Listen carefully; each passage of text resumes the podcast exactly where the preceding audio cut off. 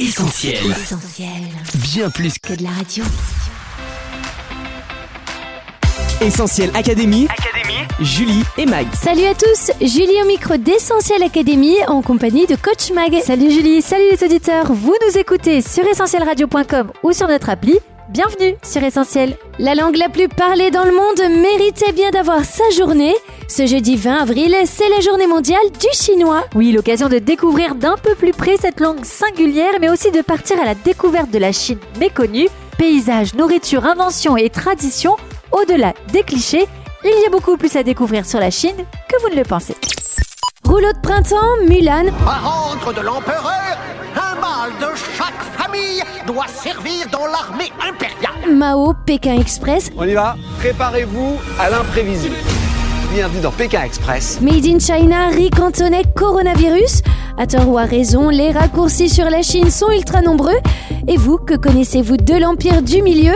On vous a posé la question, on écoute vos réponses. Essentiel Académie. Julie et Mag. J'ai eu la chance d'aller voir la Grande Muraille de Chine. C'est vraiment à faire.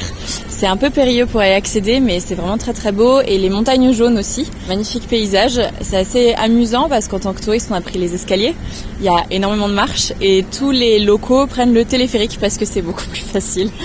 Et du coup, voilà, dormir là-haut et faire le lever de soleil sur les montagnes jaunes, euh, je conseille, c'est vraiment magnifique. Euh, je dirais le canard laqué, oui, mais par contre, en Chine, il est très très gras. En termes de paysage, bah, c'est vrai qu'on pense à la Grande Muraille de Chine, aux pagodes, euh, au palais d'été, à la cité interdite, à ce genre de choses, et bah, toute la, à tout le côté patrimonial et tout le côté très moderne aussi, avec les centres d'affaires des grandes villes et ce genre de choses. Euh, après, en termes de tradition, bah, évidemment, le Nouvel An. Moi, en parlant de Chine, je penserais à l'art de la guerre de Sun Tzu. Alors là, ce qui me vient, c'est euh, le fort euh, impact de Mao et le communisme en Chine. Alors euh, moi, la Chine, ça me fait penser aux cerisiers déjà, euh, les fleurs euh, roses qui volent partout. Euh, ça me fait penser aussi euh, à la poudre à canon qu'ils ont inventée. Il y a aussi euh, la surveillance de masse, par exemple, la surpopulation, qu'ils sont super nombreux quand même. Après aussi aux avancées technologiques, à la surconsommation aussi, qu'ils produisent un maximum de nouveaux produits tout le temps quoi. Et je sais que la Chine a été un des inventeurs euh, de- du feu d'artifice euh, il y a pas mal de temps. Alors en monument célèbre, je vois en premier la cité interdite et la grande muraille de Chine. Merci à tous pour vos réponses. Mag, tous les 20 avril, la langue chinoise est à l'honneur. Et oui, Julie, c'est en 2010 que les Nations Unies ont officiellement défini le 20 avril comme journée mondiale de la langue chinoise, une date qui correspond à Gaïu, l'une des 24 périodes du calendrier chinois. Gaïu traduisait pluie de céréales et célébré en Chine en l'honneur de Changji, l'inventeur supposé des caractères chinois. Le mythe veut qu'au moment de l'invention de cette écriture, les divinités aient pleuré et qu'il se soit mis à pleuvoir des céréales. Le 20 avril, c'est donc l'occasion de mettre en valeur la beauté et la richesse culturelle de la langue chinoise. Excusez-moi, mais tout ça, pour moi, c'est du chinois. Et oui, c'est du chinois. Cette expression bien française n'existe pas par hasard. Déjà, il n'y a pas une seule langue chinoise, mais pas moins de sept grandes langues, sans compter tous les dialectes régionaux, le mandarin étant la langue la plus répandue. Ensuite, c'est une langue sans alphabet. Le chinois s'écrit avec des sinogrammes, c'est-à-dire des pictogrammes seuls ou composés qu'il faut mémoriser. Des traits qui ont très souvent une explication. Ainsi, le caractère racine est noté comme un trait à la base du caractère arbre, là où se trouvent les racines, alors que le trait au-dessus note plutôt la cime de l'arbre. Enfin, le chinois est une langue à ton. Elle en possède quatre au total. Si tu ne prononces pas bien, personne ne te comprendra. Tout cela fait que le chinois est considéré par l'UNESCO comme la langue la plus difficile à apprendre. Pour autant, Mag, l'apprentissage du chinois est en plein essor. Oui, si l'anglais reste la langue des affaires et des relations internationales, le chinois s'impose de plus en plus avec la montée économique et culturelle de la Chine. Dans le monde, un locuteur sur six parle le mandarin. Il y a bien sûr ceux dont le chinois est la langue maternelle, mais désormais, partout dans le monde, étudiants et professionnels choisissent de se former. Au Japon, le nombre d'étudiants est en plein boom, comme en France, où après l'anglais, l'espagnol, l'allemand et l'italien, le chinois est la cinquième langue la plus enseignée. Exigeant soin et régularité dans le travail, l'étude du chinois permet de développer la mémoire visuelle et auditive, mais aussi gestuelle. Son esthétique singulière, magnifiée par la calligraphie au pinceau, fait assurément du chinois l'une des plus belles langues au monde. Essentiel Académie, Julie et Mag. En Chine, coach, la nourriture occupe une place importante. Les familles se retrouvent souvent autour de bons petits plats et la convivialité est de mise. Effectivement, Julie, il y a de la convivialité dans la cuisine chinoise. À table, pas de plats individuels, mais des plats communs extrêmement variés où chacun se sert à sa guise. Texture, odeur, c'est un festin pour les papilles et un véritable voyage culinaire selon les régions. Plats relevés dans le Sichuan, cuisine raffinée dans la région de Canton ou encore goût très prononcé autour de Pékin. En tout cas, la cuisine chinoise est considérée comme l'une des plus saines, équilibrées et raffinées au monde. Certaines périodes de l'année sont l'occasion de mettre les petits plats dans les grands. En Chine, le repas le plus important de l'année est le dîner des retrouvailles qui a lieu le soir du réveillon du Nouvel An chinois. Les familles chinoises se réunissent pour cuisiner ensemble et réaliser un grand banquet. Oubliez donc les 3 ou 4 plats servis d'ordinaire. Pour le réveillon, on sert une dizaine de plats en même temps à table et on partage. La plupart de ces plats sont cuisinés car ils sont supposés porter chance pour l'année à venir. On sert par exemple des jiaozi, raviolis chinois en forme de lingot d'or, symbole de prospérité. On se souhaite l'abondance avec du poisson blanchi cuit à la vapeur ou braisé. On mange aussi des nouilles très longues pour espérer vivre longtemps. Et puis on déguste des niangao, des gâteaux de riz permettant de souhaiter aux autres une réussite totale. Magon continue le voyage, cette fois-ci pour découvrir des paysages hors des sentiers battus. En effet, Julie, on connaît tous la Grande Muraille de Chine, la Cité interdite ou encore la baie de Shanghai, mais l'Empire du Milieu abrite un nombre incroyable de paysages extraordinaires et uniques, davantage méconnus. Direction Pianchi, véritable paradis pour les photographes avec sa mer spectaculaire. Dès que l'automne arrive, la Zouda, une herbe marine, passe du vert au rouge, la plage se recouvre alors d'un majestueux tapis de velours pourpre. Autre paysage flamboyant, c'est celui des terres rouges de la vallée de l'Oxia.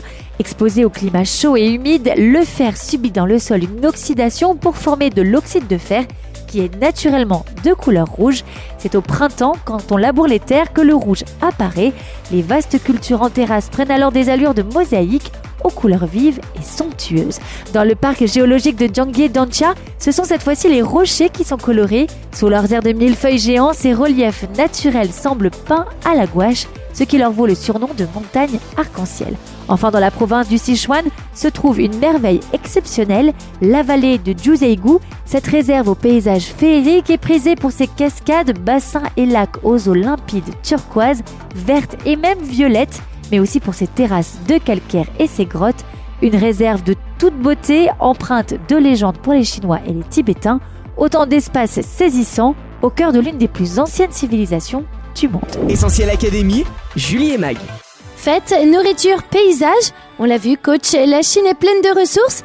Et ça ne s'arrête pas là, puisque dans le domaine des découvertes, on lui doit beaucoup. Oui, Julie, parmi les inventions les plus incroyables, on pense surtout au papier, dont l'origine remonte au deuxième siècle avant Jésus-Christ.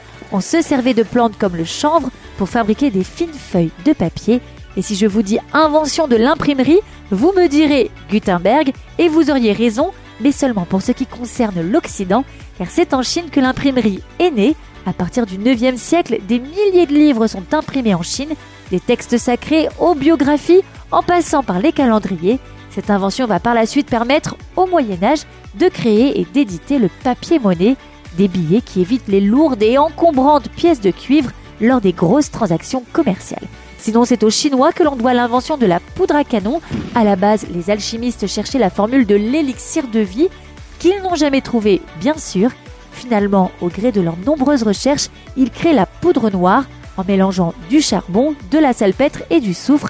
Elle sera utilisée dès l'an 670 à des fins militaires mais aussi artistique. Enfin, plus insolite, la Chine est à l'origine d'inventions moins soupçonnées telles que le football. Ton kung fu devrait t'aider à bien jouer au foot. Le kung fu est un atout au football? C'est pas du football ça Je veux jouer au football La FIFA reconnaît qu'il est apparu en Chine sous le nom de Tiuju vers 2500 avant Jésus-Christ.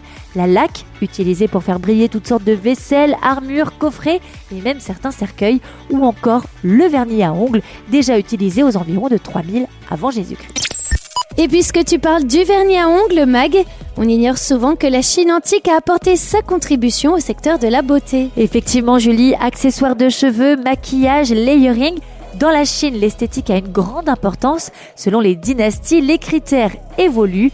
Alors que sous les Tang, les femmes sont assez robustes avec des joues rondes. Sous les Qing, elles sont plutôt très maigres avec la peau très blanche. C'est dans ce contexte de quête de beauté que naît au Xe siècle la coutume des pieds bandés. Objectif atteindre une longueur de pied de 7,5 cm, le lotus d'or, ce qui donne lieu à une véritable torture.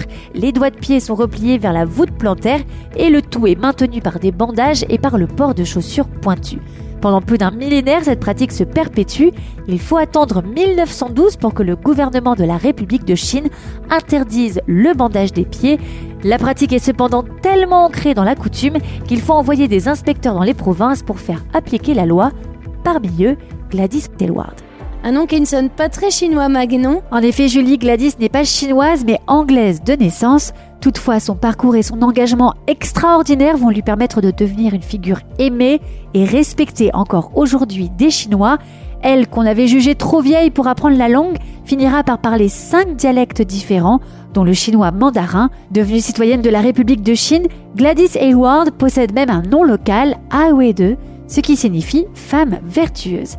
Mais revenons au début de cette formidable histoire. Née en 1902, Gladys Hayward est une simple servante qui quitte l'école à 14 ans et qui, après être devenue chrétienne, est convaincue que Dieu l'appelle à servir en Chine. Comme toutes ses candidatures pour partir comme missionnaire sont refusées, elle décide d'économiser pièce après pièce pour finalement entreprendre seule, en octobre 1932, un voyage plein de dangers. Arrivée à Yongchang, Gladys rejoint une missionnaire avec laquelle elle fonde une auberge Là, les deux femmes peuvent offrir l'hospitalité mais aussi partager des récits bibliques avec ceux qui s'arrêtent pour un moment de repos. Contre toute attente, Gladys devient une femme d'influence à qui les mandarins, gouverneurs locaux, confient des missions de grande importance. C'est ainsi qu'elle va notamment œuvrer pour mettre fin à la tradition des bandages des pieds. Grâce à ce rôle, Gladys va pouvoir voyager librement dans la région et partager l'évangile avec des personnes dans les zones les plus reculées.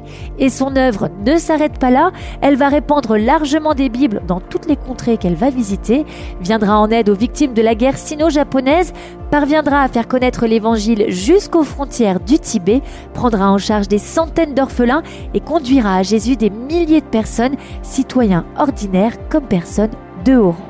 Difficile de rentrer dans tous les détails, mais le parcours de Gladys Aylward est tellement hors du commun qu'Hollywood s'en empare en 1959 dans le film L'auberge du sixième bonheur, avec dans le rôle principal l'actrice oscarisée Ingrid Bergman. Qu'est-ce que c'est que cette histoire de voyage en Chine? Abandonnez cette idée ridicule d'adolescente. Mais je peux être utile là-bas. Utile Comment le feriez-vous? Vous n'êtes ni infirmière, ni assistante sociale. Vous n'êtes même pas... Je voudrais être missionnaire. Missionnaire, vous? Suivez mon conseil. Restez ici, ma fille, et continuez à sticker les meubles. Ce sera plus utile. Non, je ne veux pas. Peu importe pour quelle raison, je sens que Dieu veut que je parte pour la Chine. Ce qui importe surtout, c'est que je le sens, et parce que je le sens, j'irai. Détermination, courage, persévérance, obéissance et confiance en Dieu, la foi de Gladys Hayward a littéralement déplacé des montagnes et elle reste encore aujourd'hui un modèle pour les nouvelles générations.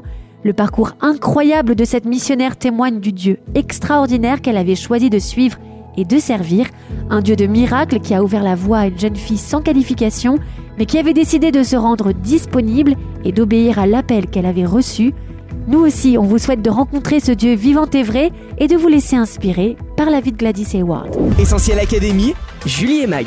Merci coach pour ces conseils. Pour résumer cette émission, on retient 1. Que la langue chinoise a encore de beaux jours devant elle. 2. Que la nourriture chinoise est un véritable festin et ne se limite pas aux nouilles. 3. Qu'avec ses couleurs rouges flamboyants, la plage de Panzhenshe vaut vraiment le détour. 4.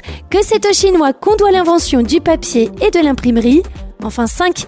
Que la Chine méconnue, c'est aussi l'histoire de Gladys Elward, un parcours et un engagement qui forcent le respect, et une foi en Jésus qui nous inspire encore aujourd'hui. Notre émission touche à sa fin. Merci à tous d'avoir été au rendez-vous. Comme d'hab, vous allez pouvoir écouter Essentiel Académie en podcast d'ici quelques minutes sur essentielradio.com, Spotify, Deezer ou notre appli mobile. On se quitte pour mieux se retrouver sur les réseaux sociaux, Facebook, Twitter, Instagram, mais aussi YouTube. Mag, à la semaine prochaine. Oui, à la semaine prochaine, Julie. Prenez soin de vous. Salut. Bye bye. On retrouve, tous nos programmes sur essentielradio.com.